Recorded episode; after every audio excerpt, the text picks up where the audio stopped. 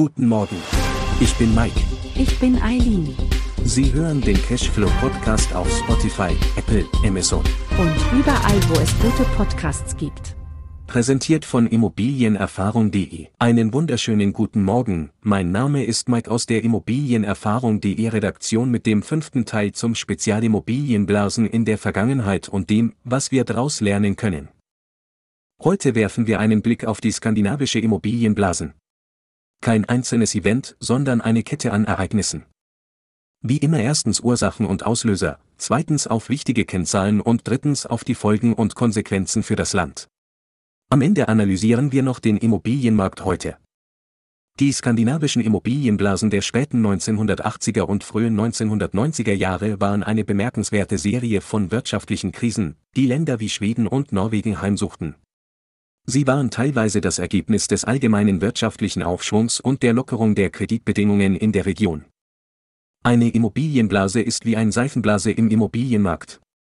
Wenn viele Leute glauben, dass Immobilienpreise immer weiter steigen werden, kaufen sie Häuser, und die Preise steigen tatsächlich. Aber irgendwann platzt die Blase und die Preise fallen dramatisch. Das kann Probleme für Hausbesitzer und die Wirtschaft verursachen. Eine Immobilienblase entsteht oft, wenn zu viele Menschen auf den Markt drängen, ohne sich Gedanken über die Realität zu machen. Ursachen und Auslöser der skandinavischen Immobilienblasen die skandinavische Immobilienblase, die sich in den 1980er Jahren entwickelte, wurde durch eine Kombination entscheidender Faktoren ausgelöst. Einer der wichtigsten Faktoren war der wirtschaftliche Aufschwung, den die skandinavischen Länder in dieser Zeit erlebten. Ein starker wirtschaftlicher Aufschwung stärkte das Vertrauen der Investoren und Verbraucher und führte zu einer erhöhten Nachfrage nach Immobilien. Niedrige Zinsen und einfache Kreditvergabe. Ein weiterer maßgeblicher Auslöser war die Politik der niedrigen Zinsen. Die Zentralbanken in Schweden und Norwegen senkten die Zinssätze, um das Wirtschaftswachstum anzukurbeln. Dies führte zu niedrigen Hypothekenzinsen und erleichterte den Zugang zu Krediten für Immobilienkäufe. Die günstigen Finanzierungskonditionen trugen dazu bei, dass immer mehr Menschen Immobilien erwerben konnten. Ein entscheidender Faktor war auch die übermäßige Kreditvergabe durch Banken in der Region. Sie gewährten großzügig Kredite für den Kauf von Immobilien, oft ohne ausreichende Sicherheiten zu verlangen. Dies führte zu einer erheblichen Verschuldung und trug zur Blasenbildung bei. Wie entstand die Immobilienblase? Die Entstehung dieser Immobilienblasen wurde durch mehrere Schlüsselfaktoren begünstigt. Wirtschaftlicher Aufschwung Die skandinavischen Länder erlebten in den 1980er Jahren einen starken wirtschaftlichen Aufschwung, der das Vertrauen der Investoren und Verbraucher stärkte und die Nachfrage nach Immobilien anheizte. Niedrige Zinsen, die Zentralbanken in Schweden und Norwegen senkten die Zinssätze, um das Wachstum anzukurbeln. Dies führte zu niedrigen Hypothekenzinsen und erleichterte den Zugang zu Krediten für Immobilienkäufe.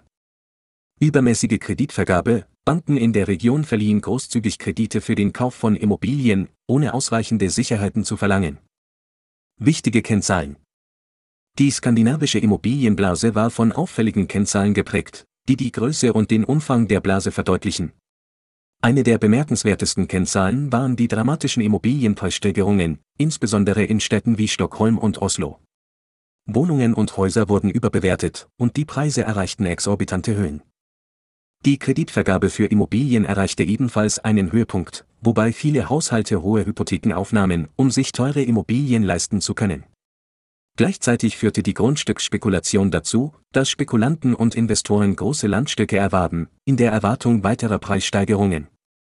Dies führte zu einem Mangel an verfügbaren Grundstücken für den Wohnungsbau und verstärkte den Druck auf die Preise. Das Platzen der Blase in den frühen 1990er Jahren war ein einschneidendes Ereignis. Die Preise fielen dramatisch, und viele Immobilienbesitzer konnten ihren Zahlungsverpflichtungen nicht mehr nachkommen.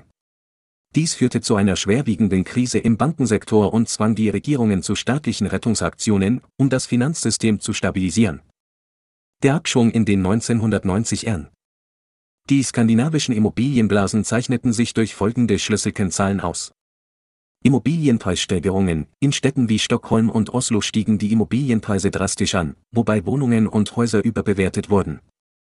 Hypothekenkredite, die Kreditvergabe für Immobilien erreichte einen Höhepunkt, und viele Haushalte nahmen hohe Hypotheken auf, um sich teure Immobilien leisten zu können. Grundstücksspekulation, Spekulanten und Investoren erwarben Grundstücke in der Erwartung weiterer Preissteigerungen, was zu einem Mangel an verfügbaren Grundstücken für den Wohnungsbau führte. Platzen der Blase, die Blase platzte in den frühen 1990er Jahren, als die Preise dramatisch fielen und viele Immobilienbesitzer ihren Zahlungsverpflichtungen nicht mehr nachkommen konnten. Dies führte zu einer Krise im Bankensektor. Folgen der skandinavischen Immobilienblasen die Konsequenzen des Platzens der skandinavischen Immobilienblasen waren weitreichend und hatten erhebliche Auswirkungen auf die betroffenen Länder. Eine der unmittelbaren Folgen waren Bankenkrisen. Die Blasen führten zu ernsthaften Problemen im Bankensektor, da viele Banken mit faulen Krediten belastet waren. Dies erforderte staatliche Rettungsaktionen, um das Finanzsystem zu stabilisieren und den Kollaps zu verhindern. Wirtschaftliche Stagnation war ein weiteres herausragendes Merkmal.